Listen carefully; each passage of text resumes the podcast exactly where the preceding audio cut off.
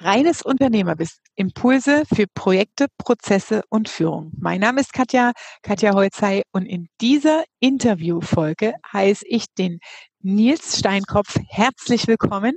Und zwar ist das also einer der jüngsten Unternehmer, sogar formal juristisch, die ich kennengelernt durfte. Heute natürlich mit einem riesen Erfahrungs Schatz deutlich älter. Mit 15 hat er sich formal juristisch tatsächlich schon selbstständig gemacht. Und das ist natürlich eine ganz spannende Geschichte, was das für ein Mindset ist, was das für ein Brain hier ist, den wir hier haben. herzlich willkommen, Nils. Ich freue mich, dass du heute dabei bist und herzlich willkommen, liebe Zuhörer. Bleib dran und freu dich auf reines Unternehmerwissen.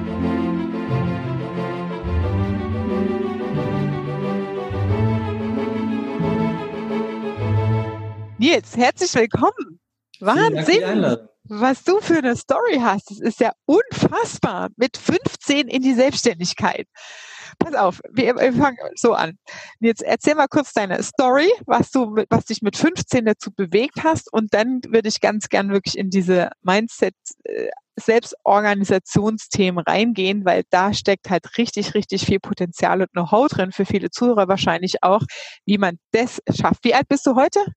27. 27. Äh, oder 28? Gute Frage. 27 oder 28.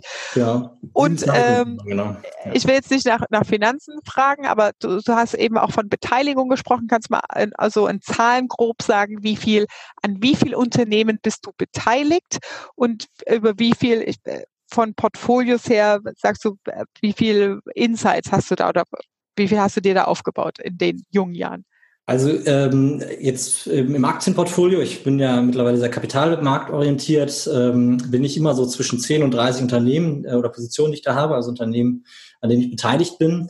Ich war aber tatsächlich auch in der, sag ich mal, nicht Kapitalmarktwelt an einigen Unternehmen beteiligt. Ähm, über die so grob überschlagen ungefähr 40 Unternehmen, an denen ich, an denen ich mit gegründet habe, an denen ich als Business Angel aktiv war, bei denen ich bei der Finanzierung mitgeholfen habe ähm, oder die ich auch selbst gegründet habe. Hm, so ganz grob die Hausnummer und okay, krass. Be beraten also, war ich nochmal in irgendwie zehn tätig. So das heißt 40 Unternehmen als Investor mit unter 30 Jahren, 27 Jahren jetzt. und dann noch aktiv 10 bis 30 äh, Positionen noch im Kapitalmarkt. Ne? Genau, das ist so ganz grob die, die Nummer. Ja. Wahnsinn. Okay, dann erzählen jetzt. Wie kommt es dazu, dass man sich als 15-Jähriger morgens aufwacht und sagt so, ich werde jetzt Unternehmer und ich äh, ziehe das jetzt auch mit juristischen, rechtlichen allen Stricken durch. Und wie funktioniert das überhaupt mit 15? Ja, also es ist so ein bisschen, die Geschichte fängt ein bisschen früher an. Also es fängt nicht mit 15 an. Es ist immer das gleiche Thema. Man muss irgendwie ein Fundament erstmal schaffen, bis dann so irgendwie ein Ergebnis sichtbar ist. Ich glaube, äh, mit 15 ist so der erste Meilenstein für die meisten sichtbar gewesen. Für mich hat das Ganze aber deutlich früher angefangen.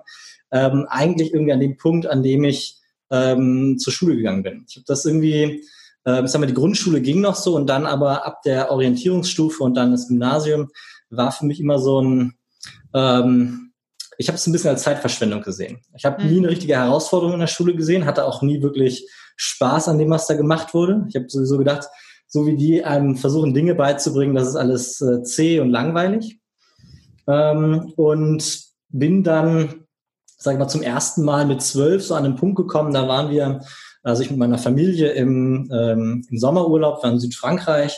Der Urlaub ging so zu Ende und ich habe damals ein ausgelesenes Buch von meinem Vater bekommen, das für mich so das prägendste Buch ist und das äh, ist Die Kunst über Geld nachzudenken von André Costolani.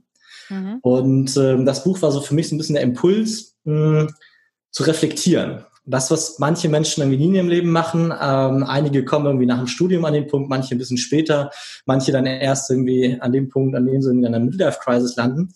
Und für mich gab es diesen Punkt tatsächlich relativ früh. Ne? Man kann jetzt sagen, ich kann gar nicht genau sagen, woran das gelegen hat, aber es war so der Punkt, ähm, wo ich das erste Mal irgendwie festgestellt habe, dieses Standardleben, sage ich jetzt mal, ohne das irgendwie werten zu, ähm, hm. äh, werten zu wollen, ähm, ist irgendwie nicht das, was ich mir vorstelle. Also äh, ich habe es irgendwie für vollkommen irrsinnig gehalten, irgendwie sechs Wochen im Jahr, sag mal, Urlaub zu haben, irgendwie Spaß zu haben und dann irgendwie ähm, die restlichen 46 Wochen Im halt Hamsterrad arbeiten zu stecken. Hm. So.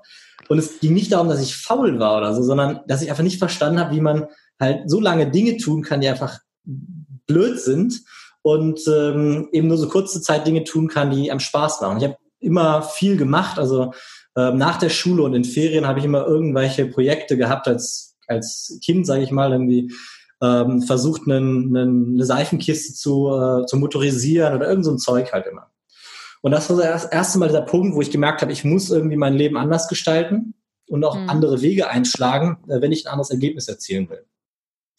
Und das hat doch ungefähr drei Jahre gedauert, bis ich, äh, wo ich diesen, diesen Wunsch in mir getragen habe, irgendwie raus aus diesem normalen Leben und auch irgendwie bewusst was an meinem Leben ändern zu können. Und sagen, Rebellion im Teenageralter, okay. Ja, er ist von extrem schwer, weil im Teenageralter glauben alle einen in so ein Muster drücken zu müssen. In das Muster eines für die scheinbar erfolgreichen, nämlich das Muster eines, der gut in der Schule ist, der dann irgendwie gut studiert und dann irgendwie Karriere macht. Ähm, dann, äh, wenn, über, wenn Menschen, ich sag mal, damals über Unternehmer gesprochen haben, dann hieß es immer, ja, der hatte einmal eine gute Idee oder ähm, Glück hat er gehabt. So, das waren immer die zwei, die zwei ähm, Dinge, die uns entgegengeworfen wurden. Und ähm, das hat, wie gesagt, nochmal drei Jahre gedauert, wo ich wirklich diesen Drang ausgebildet habe, zu sagen, ich werde irgendwie Unternehmer. Also aber schon damals Unternehmer mehr im Sinne von, nicht im Sinne, ich mache mich selbstständig, sondern Unternehmer im Sinne von, ich bin ein Unternehmer als Typ, also Mensch, Unternehmer. So. Ähm, Entrepreneur ist, glaube ich, heute der Begriff, der da ähm, geläufiger ist. Und äh, wir waren wieder im Urlaub, das mit 15 dann, und es war das erste Mal, dass mein Bruder nicht mit im Urlaub war. Und das war so ungefähr das Langweiligste, was, was möglich war, nämlich. Der Bruder ist älter oder jünger? Genau, der ist älter, mhm. dreieinhalb Jahre älter. Und es war ungefähr das Langweiligste, was irgendwie passieren konnte, Wanderurlaub in Südengland. Da ist nämlich gar nichts. Und ähm, zum Glück kann ich heute sagen, ähm, das Einzige, was dort war, war Internet. Und dann habe ich angefangen damals, ähm, mich darüber zu informieren, wie es möglich ist. Ähm, weil ich muss dazu sagen, ich habe ungefähr das halbe Jahr davor versucht, einen Job zu bekommen und keinen bekommen. Ähm, weil, 15 nicht unüblich. ja, nicht unüblich, vor allem, weil auch irgendwie zu klein ähm, ne, und die wollten mir einfach keinen Job geben. Das kann doch nicht wahr sein. Und ähm, habe dann gesagt, okay, ich mache mich jetzt einfach selbstständig so. Das ähm, war so der, also ich gründe eine Firma, war so der Gedanke, der Wortlaut, der mir damals, glaube ich, im Kopf war. Und habe dann ähm, recherchiert und herausgefunden, dass das tatsächlich möglich ist und sich eben über das Gericht voll geschäftsfähig sprechen lassen kann, also das Familiengericht. Mhm. Ähm, und dann gibt es eine Abteilung, die die Vormundschaft regelt und dort kann man sich voll geschäftsfähig sprechen lassen. Das Ganze, und was haben deine Eltern zu der Idee gesagt mit 15? Ähm, man muss dazu sagen, die waren zu dem Zeitpunkt schon relativ erprobt mit verrückten Ideen von mir, mhm. sodass sie erstmal nicht so völlig verwundert waren. Und ich muss sagen, Gott sei Dank haben die erkannt, dass wenn die mir das nicht ermöglicht hätten, wäre ich wahrscheinlich in dem Schulsystem kaputt gegangen. Mhm. Und das haben die sehr gut erkannt und haben deswegen, ähm, sage ich mal, eher mh, hm, Anforderungen gestellt und gesagt, ja, du machst das Abitur zu Ende, ähm, hast so, so ein paar Meilensteine definiert unter so Rahmenbedingungen, unter denen mir, die mir das dann erlaubt wurde. Ähm, ich sag mal, mit anderen Eltern glaube ich, wäre das ganz anders gelaufen und ich wäre wahrscheinlich wirklich in diesem, ähm, weil ich habe in dem Bildungssystem mich nie zurechtgefunden. Also auch dann später im Studium ähm, habe ich angefangen zu studieren und mich auch da überhaupt nicht zurechtgefunden, weil ähm, das für mich System ist, so lernt, glaube ich, kein Mensch. Also man kann zwar lernen, so zu lernen, aber es führt nie zu dem, was möglich ist aus meiner Sicht, wenn man mit äh, aus, aus intrinsischer Motivation heraus äh, mit Freude und Spaß an, an Dinge herangeht und aus Neugier. Und das ist auch so ein bisschen das, was mich, glaube ich, mein ganzes äh, Unternehmerdasein getrieben hat, dieses, dieses Thema Neugier. Mhm. Auf jeden Fall habe ich mir damals pro bono erstmal eine, also eine, ich habe mir einen, einen, einen Rechtsbeistand gesucht, der mich pro bono vertreten hat. Ähm, zusammen mit meinen, äh, mit der Unterstützung meiner Eltern habe ich dann eben erst meine Vormundschaft und dann mit 16 meine volle Geschäft, also äh, meine, meine Volljährigkeit, also mit der Vormundschaft, das, das so ein bisschen verzögert. Man trennt die volle Geschäftsfähigkeit von der Vormundschaft. Und die volle Geschäftsfähigkeit habe ich tatsächlich mit 15 schon bekommen. Die Vormundschaft mit 16 wurde dann quasi ähm, nachgereicht. Und dann gab es noch so ein paar Sachen, die, ähm, bei denen ich halt eben nicht ähm, allein entscheiden durfte. Mhm.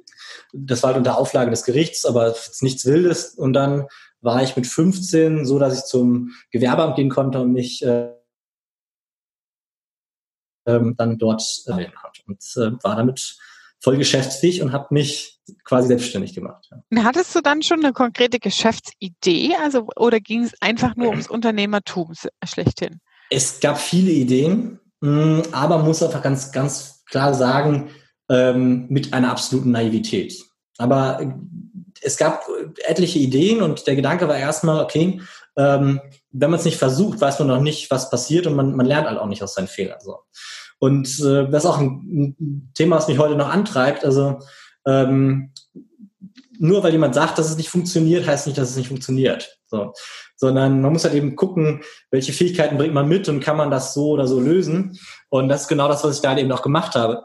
Ich habe mehrere Ideen mitgenommen und angefangen und im Prinzip hat sich eine Idee relativ schnell durchgesetzt und zwar, ähm, das schien mir auch relativ attraktiv, aus dem Nichts nämlich ein Produkt zu schaffen und das waren äh, Internetpräsenzen. Mhm. Dann habe ich Internetpräsenzen ähm, äh, angeboten, entwickelt für Mails oder was war das denn? Äh, Homepages, ja, also einfach irgendwie für den Einrichtungsladen nebenan, für den Friseur und so weiter. Und das war noch eine Zeit, wo das ging. Ähm, da habe ich auch sehr, sehr viele äh, gemacht, relativ schnell, ich glaube nach der dritten Seite. Und ich muss dazu sagen, ich war jetzt ähm, nicht so mega fit im Programmieren. Also ich war ich konnte das zwar, ich habe das auch gelernt. Gab ja auch CMS noch nicht so, ne? Nee, das war alles, also Content, Content Management Systeme sind erst später gekommen. Es war alles mehr klassisch HTML und, und CSS, aber halt in den Anfängen auch. Ne? Und ähm, habe mir dann relativ schnell einen aus meiner, von meiner Schule aus der Oberstufe äh, gesucht und mit dem dann ähm, den dann angestellt auf 450 Euro Basis und ähm, habe mit dem dann Internetpräsenzen quasi verkauft muss man ähm, sich jetzt mal auf die, also das Mindset, ne, an der Stelle, deswegen da frage ich frei rein.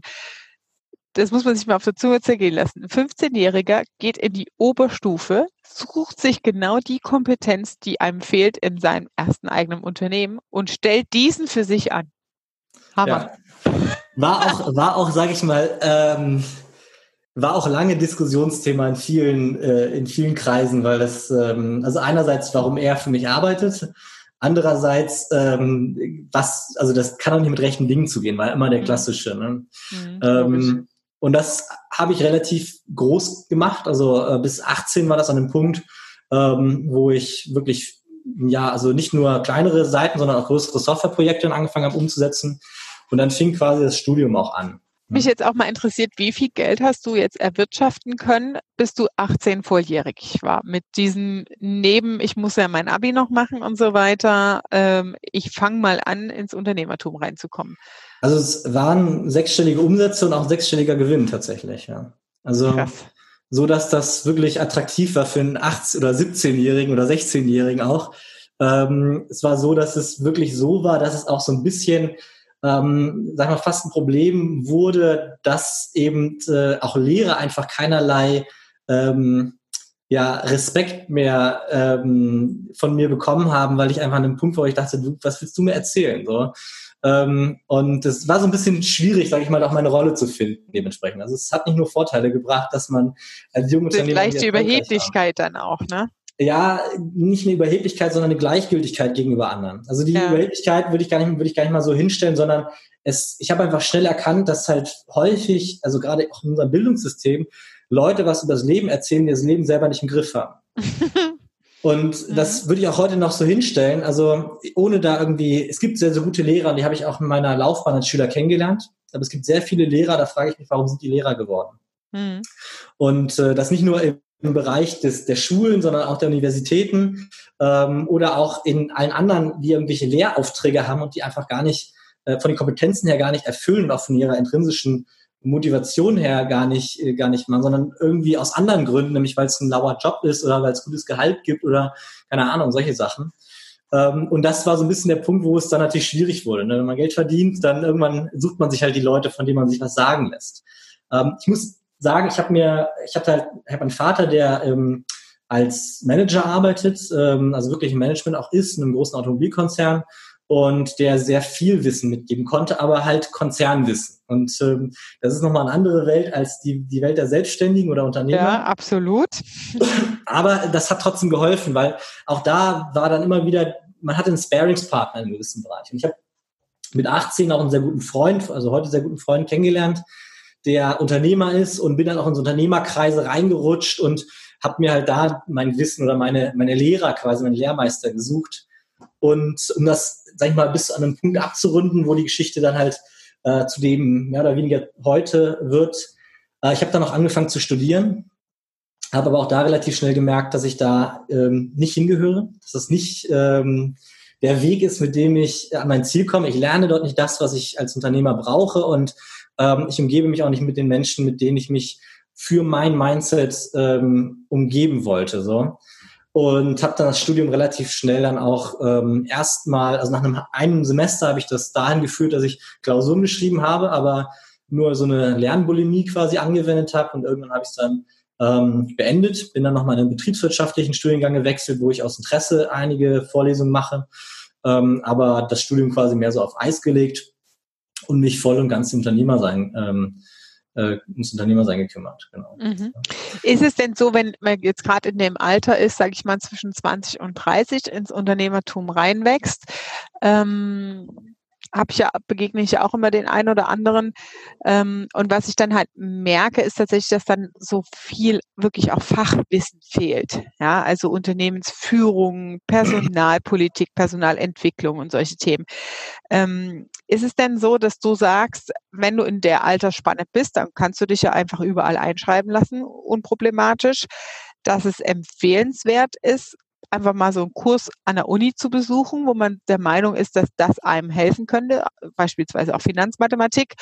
Oder ist es eher so, dass man dann sagt, es macht schon eher Sinn, auch mal nach außen wirklich in ein Unternehmerseminar zu gehen, weil da ist das Level auch nochmal anders und da ist es spezifischer auch auf Unternehmer zugeschnitten. Wie würdest du das beurteilen heute?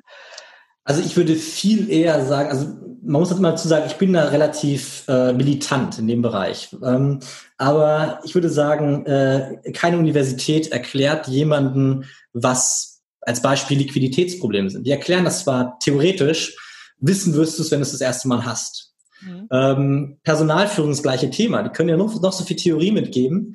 Das erste Mal, wenn du Personal führen musst, wirst du die Probleme kennenlernen. Und da nützt dir die, die, die, die Vorlesung, die du vor drei, vor fünf, vor 15 Jahren hattest, nützt dir herzlich wenig. Ich habe es tatsächlich immer so gehalten, dass ich in meinem Umfeld sehr gute Unternehmer hatte, die quasi also von denen ich gecoacht wurde. Muss man dazu sagen, ich habe immer versucht, eine Hand wäscht die andere, weil man ist mein Motto, ich habe allen geholfen, soweit ich konnte, ähm, habe dann aber eben auch deren Leistungen in Anspruch genommen. Also äh, gar nicht mal unentgeltlich, sondern ähm, ganz bewusst eben auch eben mir aber geguckt, ne, welche kenne ich in meinem Umfeld, wer kann mir helfen. Das ist auch heute mein Prozess. Es gibt immer erstmal den ersten Prozess, wenn ich ein Problem habe, wer in meinem Umfeld kann das Problem lösen. Und mhm. wenn ich da keinen finde, dann den zweiten Prozess, wer in meinem Umfeld kennt, wen der das lösen kann. Und damit hat man schon ein Netzwerk. Das ist eine ganz tolle Regel eigentlich. Ne? Wen kenne ich, der mein Problem lösen kann oder wer kennt einen, der mein Problem lösen kann? Ja. Weil es ist ungefähr Faktor, also ich sag mal Faktor 400, wenn man ähm, das Netzwerk betrachtet. Also einfach nur eine Kette. Und wenn ein guter Freund ähm, von einem anderen guten Freund sagt, du, da ist jemand, der hat das und das, dem kannst du vielleicht helfen, sprech doch mal mit dem. Dann sind häufig Probleme, wo man alleine, ich sag mal, Wochen mit ge, ge, äh, gebraucht hätte, kann man auf einmal in einer Viertelstunde lösen. So. Und ähm, das ist für mich der effizienteste Weg, Probleme zu lösen. Und äh, ja, also kann ich nur jedem empfehlen, immer quasi diesen Algorithmus anzuwenden. Wichtig ist halt an der Stelle auch das Umfeld. Ne? Ganz das ist wichtig, ja. wirklich was, was mich jetzt auch mal interessieren würde, weil wenn ich, wenn ich äh, jetzt so von außen betrachtet höre, du hast ja extrem viel über Leistung, also dich da reingefuchst. Du hast eine ähm, Programmier-Softwareentwicklungsfirma gehabt, Datenbankanalyse für Finanzmarkt entwickelt. Das sind ja sehr, sehr analytische Fähigkeiten, wo es sehr stark um Fachwissen und Expertise geht. Und gleichzeitig hast du halt noch dein Abi erstmal fertig gemacht, dann äh, hast du gegründet, Mitarbeiter eingestellt, deine Firmenentwicklung vorangetrieben. Da, da höre ich so ein bisschen raus, es braucht eine sehr konsequente Disziplin oder so ein paar Mindset-Regeln, die das überhaupt ermöglichen, dass du das schaffst. Ja, das ist definitiv so. Also ähm, es gibt so ein paar Punkte, wo ich, ich sag mal, ich habe so ein, um vielleicht darauf zu sprechen. Also ich habe selber ein Manifest äh, für mich verfasst und dieses Manifest definiert so ein bisschen, ähm, welche Regeln man anwenden muss, um sein Ziel zu erreichen. So, also es gibt halt einen Zielzustand, den ich mir schon sehr lange, ähm, also das ist auch das, was mich angetrieben hat, irgendwie selbstständig zu werden. Und irgendwann mit 18 habe ich den das erste Mal runtergeschrieben. Und das war so, ein, so zwei Seiten ungefähr. Und seit ich 18 bin, nehme ich mir jedes Jahr zweimal im Jahr Zeit, um dieses Manifest auszuformulieren. Und das Manifest enthält mittlerweile ähm, Glaubenssätze, äh, so Dinge wie das Leben ist nicht fair, äh, einfach als Glaubenssatz, Glaubenssatz zu definieren, weil es hört auf, äh, also wenn man das akzeptiert, hört man auf zu jammern. Dann hört man auf, irgendwie zu sagen, oh, das passiert immer mir oder so ein Mist, sondern ne, solche Themen. Es sind dann aber auch andere Themen, wo man sich irgendwie mal klar macht, was ist eigentlich Zeit. Also es gibt halt Abschnitte, wo ich, ich quasi von mir an mich selbst geschrieben und ich erkläre mir, was meine Definition von Zeit ist und so. Ähm, und eben gewisse, gewisse Regeln halt so. Und einfach so, um das Leben mal zu definieren, also das scheint immer, ich meine, ich bin jetzt über zehn Jahre selbstständig. Wenn ich 30 bin, bin ich genauso lang selbstständig, wie ich nicht selbstständig in meinem Leben war. ähm, und man hat sehr, sehr viel Zeit wenn man einfach aufhört oder wenn man mal anfängt, konsequent die Dinge wegzustreichen, die eigentlich nur Zeitdiebe sind. Ähm, ich muss fairerweise dazu sagen, ich habe in den letzten zehn Jahren keine der großen Serien ähm, irgendwie durchgucken können oder durchgeguckt. Ähm, ich gucke, ich habe keinen Fernseher zu Hause und ich habe ganz bewusst, seit, äh, seit ich ausgezogen bin, äh, nutze ich vier Stunden eigentlich jeden Abend, um mich fortzubilden. Das ist meine Zeit. Also das, wo andere, ich sag mal von 20.15 Uhr an bis kurz vor 12, ja. wo man dann so hinlöst, ja. ähm, bevor man sich ins Bett, hm, sage ich mal, rollt, ähm, setze ich halt nicht vor der Glotze, sondern ich, ähm, ich lese, ich, ich informiere mich, ich, ähm, ich diskutiere, also auch, auch mit anderen Menschen. Und das ist auch eine Sache, das darf man also ähm, wenn man so das so erklärt, kommt häufig so dieser Gedanke, oh mein Gott, der hat ja gar kein gesellschaftliches Leben so, sondern nee, ist ganz anders. Ich habe das, ich glaube, ich habe mehr gesellschaftliches Leben als die meisten Arbeitnehmer, weil ähm, diese vier Stunden Fortbildung können halt auch sein, ich treffe mich mit einem Freund und sage, Mensch, erzähl mal. Ne? Also ich treffe mich mit jemandem, wo ich weiß, der ist mir in einem Bereich überlegen und ich unterhalte mich mit dem. Und ähm, man darf halt nicht unterschätzen, dass Bildung halt eben auch Spaß machen kann. Spannende Bücher lesen ist super interessant, klar, aber Menschen zehren, also die meisten oder sagen wir, normale Menschen erfreuen sich an Gesellschaft und das muss man eben nutzen. So. Und, das, und das ist natürlich auch so ein Thema.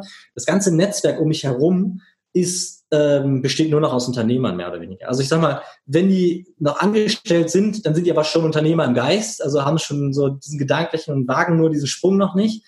Aber im Prinzip sind es alles Unternehmer. So. Und ähm, mein Bruder ist Unternehmer, mein Vater ist im Geist auch eher ein Unternehmer als ein Manager ist, muss man dazu sagen. Ähm, und das hilft natürlich. Ne? Aber Bildung, also sich selbst fortzubilden, ist halt eben das Thema, was da der entscheidende Punkt ist. Ne? Ähm, das ist, glaube ich, das eine. Und das andere ist halt die Selbstorganisation. Also ähm, ich organisiere mich sehr, sehr gut selber. Ich habe einen Plan, der sieben Jahre geht, wo ich weiß, ungefähr, was in den nächsten sieben Jahren passiert, so die Meilensteine. Und da weiß ich nicht nur, was da passiert, sondern auch, welche Ressourcen und welche Kompetenzen brauche ich für diese Meilensteine. Mhm. Das heißt, ich definiere für mich, wenn ich ähm, als Beispiel, ich, ohne dass das jetzt ein Plan ist, aber einfach nur mal um das als Beispiel zu nennen, ich möchte ein Hotel gründen. Ähm, wenn das irgendwann mein Ziel wäre und ich dann weiß, okay, ähm, in drei Jahren möchte ich damit beginnen, dann ist die Frage, was brauche ich dafür? Welche Ressourcen brauche ich dafür und welche Kompetenzen brauche ich dafür?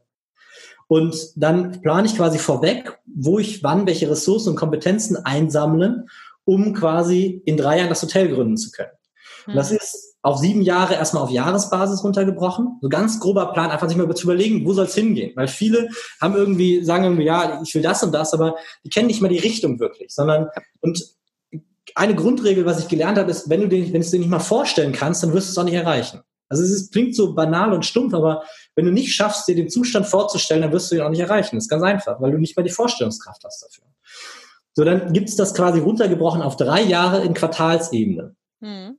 Und dann gibt es das runtergebrochen auf ein Jahr in Wochenebene. Mhm. Und also Monats- und Wochenebene quasi. Und das ist ein grober Plan.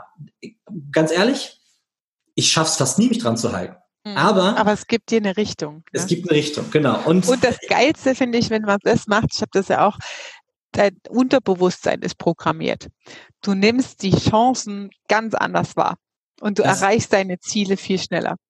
Das ist definitiv so, ja, weil du, genau, du, du, hast einen Blick für die Chancen, das ist auch ein ganz, ganz wichtiger Punkt. Ähm, ich, ich, ich rede mal von provoziertem Glück. Ähm, wenn man viel macht, also wenn man einmal ein Lotto spielt und irgendwie hofft zu gewinnen, ist die Chance halt sehr gering. So, jetzt ist Lotto ein blödes Beispiel, weil das kostet halt Geld und auch Ressourcen, aber wenn man eben einmal einen Los zieht, ist halt die Wahrscheinlichkeit zu gewinnen sehr gering. Wenn du aber mehrere Lose ziehst, ist es schon ein ganz anderes Spiel. So, jetzt ist das erstmal das eine. Also die, wenn man zu einem Ziel möchte, muss man eben die vernünftigen Lose ziehen, um quasi überhaupt die Chance zu haben, dass sich das fügen kann. Das ist immer so das eine, das provozierte Glück, viel machen, um viele Möglichkeiten zu haben, um irgendwie viele mögliche Wege zu sehen, um dann einen auszuwählen und auf den, sich auf den zu konzentrieren. Also auch ganz wichtig, ne? man kann nicht alle parallel laufen, dazu fehlen einem die Ressourcen und es ist auch einfach nicht effizient. Aber auszusortieren und dann zu sagen, okay, das ist der Weg, den gehe ich. Aber wenn man nur einen einzigen Weg quasi überhaupt mal auftut, dann, dann hat man nur die Möglichkeit, den zu gehen und weiß gar nicht, ob das eine Sackgasse ist. Also also diese, diese Spreizung quasi zu schaffen. Und das funktioniert halt, wenn du deine Ziele kennst. Dann weißt du eben, okay, der Weg könnte dahin führen. Und das ist auch so ein bisschen das, was ich quasi immer gemacht habe. Ich kenne mein Ziel und bin aber manchmal eben Wege gegangen, die vielleicht nicht offensichtlich dahin geführt haben. Aber dadurch, dass ich genau wusste, wo ich hin will, ähm, wusste ich, dass es ein indirekter Weg dahin ist. Ne? Ja. Ähm, das ist so ein bisschen das, was da ist. Und das wird runtergebrochen tatsächlich. Also ich muss sagen, äh, in den letzten Monaten, also es gibt immer wieder Phasen, die, da bin ich stärker an dieser, an dieses, also halte ich mich besser an den Plan. Es gibt Phasen, da wird das ein bisschen nachlässiger. Ja, genau. Ne? Hm. Ist, ist einfach, das, das gehört einfach zu einem Zyklus dazu. Ne? Das ist ähm, gut, dass du das sagst, Nils, weil viele, die anfangen, sich mit sowas auseinanderzusetzen und die anfangen, ihr Leben und ihre Unternehmensstruktur nach sowas auch auszurichten. Also ein Zielbild entwickeln, ein Vision Board zu erstellen und dann Quartalsziele etc. runterzubrechen die versuchen dann immer sehr stark daran festzuhalten. Und es fühlt sich dann natürlich auch an wie so ein Korsett. Man muss dies oder jenes tun. Aber das ist es ja nicht. Es ist vielmehr genau das, was ihr eben besprochen habt, die mentale äh, Ausrichtung und das Unterbewusstsein zu programmieren und einen Fahrplan zu haben und sich selber aber genau so gut die Freiheitsgrade zu geben, dass dem Plan zu verfolgen oder auch mal drei Monate nicht drauf zu schauen und dem nicht zu verfolgen, aber dann immer wieder anzupassen. Ja, das ist ein Navigationsinstrument im Grunde. Also gibt es zwei Sätze, die mich, oder zwei Sprüche, die mich da leiten. Das eine ist Disziplin ist no punishment. Mhm. Also viele, für viele ist Disziplin eine Form von Bestrafung. Also wenn sie es bewusst nicht sehen, dann sieht man es aber von außen, dass sie sich mit ihrer eigenen Disziplin eigentlich kaputt machen. Ein Korsett hast du genannt, ne? Das ist das eine. Ähm, und das andere, man darf den Plan nicht des Planes wegen umsetzen, sondern des Ziels wegen. Also es ist ganz wichtig, dass ein Plan niemals zum Selbstzweck wird. Und das ist eben das Zweite, was da halt wichtig ist. Also wenn man plant, muss man einerseits immer wieder den Plan überprüfen und man muss regelmäßig das Ziel überprüfen. Und ganz ehrlich, ich habe nicht mehr das gleiche Ziel, wie ich mit 18 hatte. Ähm, das Ziel hat sich verändert. Aber das ist eben auch das, das Ding, also das, ich meine, das ist das Leben halt. So, also man es verändern sich die Bedürfnisse, man lernt dazu, man lernt sich selber besser kennen und dann verändert sich eben auch der Weg, den man, den man gehen möchte. Aber ähm, dass ich relativ früh schon eine Richtung kannte, bin ich natürlich schon mal einige Jahre, sage ich mal, in, eine, in wenigstens äh, annähernd in die richtige Richtung gegangen. Ja, sagen wir, ich will nach Rom, ich bin wenigstens schon mal Richtung Süden gegangen, vielleicht ein bisschen, bisschen abgedriftet, aber ich bin schon mal Richtung Süden gegangen. Aber die Richtung kannte ich schon mal. Ähm, das sind so zwei ganz wichtige Punkte. Und ganz ehrlich, also man schafft es nicht äh, immer und, und das darf auch nicht, also es, es muss man auch sich selbst gegenüber einfach ehrlich sein, ist auch nicht notwendig, immer einen Plan 100% umzusetzen. Ne? Mhm. Es gibt halt einfach manchmal neue Erkenntnisse, die dazukommen, die es notwendig machen, von dem Plan abzuweichen. Das ist auch eine Sache. Und man muss auch ähm, verstehen, ich glaube, jeder Mensch ist, arbeitet in Phasen, lebt in Phasen. Es gibt Zyklen. Es gibt Zyklen, da, da, ähm, da schärft man lieber seine Säge, da geht es darum, ne, ähm, äh, dass man seine Machete quasi schleift, damit das Werkzeug funktioniert, sich bildet, äh, sich ausbildet, Energie tankt und so weiter. Und es gibt Zyklen, wo man einfach in diesem Operativen sehr gut ist, also oder in, den, in der Umsetzung gut ist. Und das ist auch eine Sache, die ich ja immer mehr quasi verfolge. Ich versuche in meinem natürlichen Zyklus zu sein. Also in dem, wie es, was ich gerade gefühlt, wo ich Lust drauf habe, weil wenn ich Lust drauf habe, mache ich es auch mehr, mache ich äh, es intensiver, mache es besser und ähm, und quasi auch wo meine wo meine Ressourcen, also mein Umfeld, ähm, was das quasi gerade hergibt. Aber auch das ist ein Thema. ähm, das Umfeld gibt halt nicht immer das Gleiche her. Es da brauchst du aber schon jede Menge Selbst, Selbstbewusstsein, dass du das vor allem in jungen Jahren oder auch später dass man das so sich zu, äh, zutraut oder äh, zulassen kann. Ja, weil das, du vertraust ja dir selbst in dem Moment, wenn du von natürlichem Zyklus sprichst, ne? ähm, dass es gut ausgeht, statt wirklich im Kopf Leute, die sich damit, wie gesagt, mit den Instrumenten auseinandersetzen und sagen, oh, ich muss das jetzt so machen und dann quälen die sich da rein, äh, Punishment. Ne? Ähm, da fehlt es ja genau an der Stelle, die Erfahrung und das Vertrauen in sich, dass es gut wird. Ne? Und wenn man sich neu reinwächst, ich meine, du bist ist jetzt seit zehn Jahren schon Unternehmer ähm, und sagt, okay, ich will jetzt Next Level gehen, ich will größere Wachstumsziele erreichen, dann ähm, hat man ja Großes vor und hat auch eine gewisse Unsicherheit in dem, was man tut, weil man es eben neu macht oder anders jetzt macht. Ne? Ähm, woher nimmst du in den jungen Jahren dieses Selbstwertgefühl äh, oder dieses Selbstvertrauen dir selbst gegenüber? Also ähm, ich bin mir selber einfach im Rein. Ich glaube, das ist eine wichtige Sache. Und äh, mir ist eigentlich egal, was andere über mich denken. Das sind so zwei Punkte. Und das ist, ich glaube, bei ganz vielen ist es nämlich gar nicht um, um, unbedingt der Kampf mit sich selber. Also es gibt es auch, aber es ist auch viel, was wenn man mal ein bisschen nachhakt, also ich auch mit Freunden, die irgendwie angefangen haben, sich selbstständig zu machen, dass sie dann irgendwie ein Bild haben, was andere von ihnen glauben müssen. Das ist das eine. Und das andere ist, mh, also am Ende, wenn man nicht, also sich selbst nicht vertraut, wem dann? Ne, das, ja. ist, das, ist, das ist immer so diese klassische Überschätzung der Kompetenzen von anderen. Ähm, ich vertraue einfach meinem gesunden Menschenverstand erstmal. Also das ist erstmal der erste Step und das hilft, sage ich mal. Ne? Äh, man muss da so ein bisschen trennen noch, weil das da wird ja häufig falsch verstanden. Also es geht nicht darum, ähm, jedem Be Bedürfnis, was man hat, nachzurennen. Also wenn ich jetzt irgendwie, wenn die Couch ruft, heißt es nicht, sich auf die Couch zu werfen ähm, das ist schon noch was anderes. Und ich, ich sag mal, natürlich gibt's das auch und das ist auch mal in Ordnung und so. Ähm, sondern es ist viel mehr, wenn man merkt, man brennt für was und für was anderes gar nicht.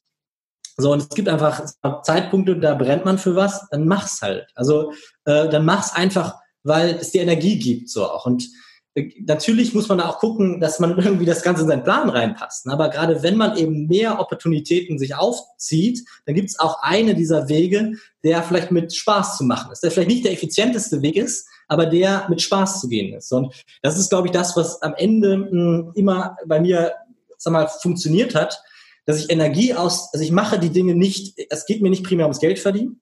Ja. Es geht mir nicht primär ums, ähm, um, genau, es geht um, es geht um Neugier und Spaß an der Sache. Also und ähm, sekundär geht es dann halt darum, in diesem Spiel auch zu den Gewinnern zu gehören. Also ich trete niemals an, um nicht zu verlieren, sondern immer um zu gewinnen. Also immer um der Beste in einem Fach zu werden oder der Beste in einem, mit, mit einem Unternehmen zu werden. Oder ähm, das ist halt bei kleinen Dingen auch schon. Also äh, im Freundeskreis gibt's immer mal wieder den Begriff, Spaßeshalber muss man dazu sagen, weil nicht, dass es negativ verstanden wird, dass ich einen ekelhaften Ehrgeiz habe. Ähm, das ist aber eigentlich mehr, weil sie nicht verstehen können, wie sehr jemand Ehrgeiz entwickeln kann. Und das ist aber diese. Wie hast du das für dich entwickelt? Also wenn du wenn die Außenwelt schon sagt, das einen ekelhaften Ehrgeiz, dann ist es ja schon sehr ja, zielorientiert, ergebnisorientiert, das will ich erreichen und du schaffst es ja auch. Ja, ja also das, was, das, was halt dieses Ekelhafte macht, ist, glaube ich, dass, dass halt die meisten äh, nicht, aber nicht begreifen können, dass es halt so hart ist. Wie ist das dazu gekommen? Es ist einfach, ich habe irgendwann festgestellt, mir ist eigentlich völlig egal, wie ich gegenüber anderen dastehe, sondern das Einzige, was mich stört, ist, wenn ich weiß, ich habe äh, etwas nicht geschafft, weil ich nicht mein Bestes gegeben habe. Hm. Ganz einfaches Spiel. Also dann ärgere ich mich und dann ärgere ich mich so unfassbar.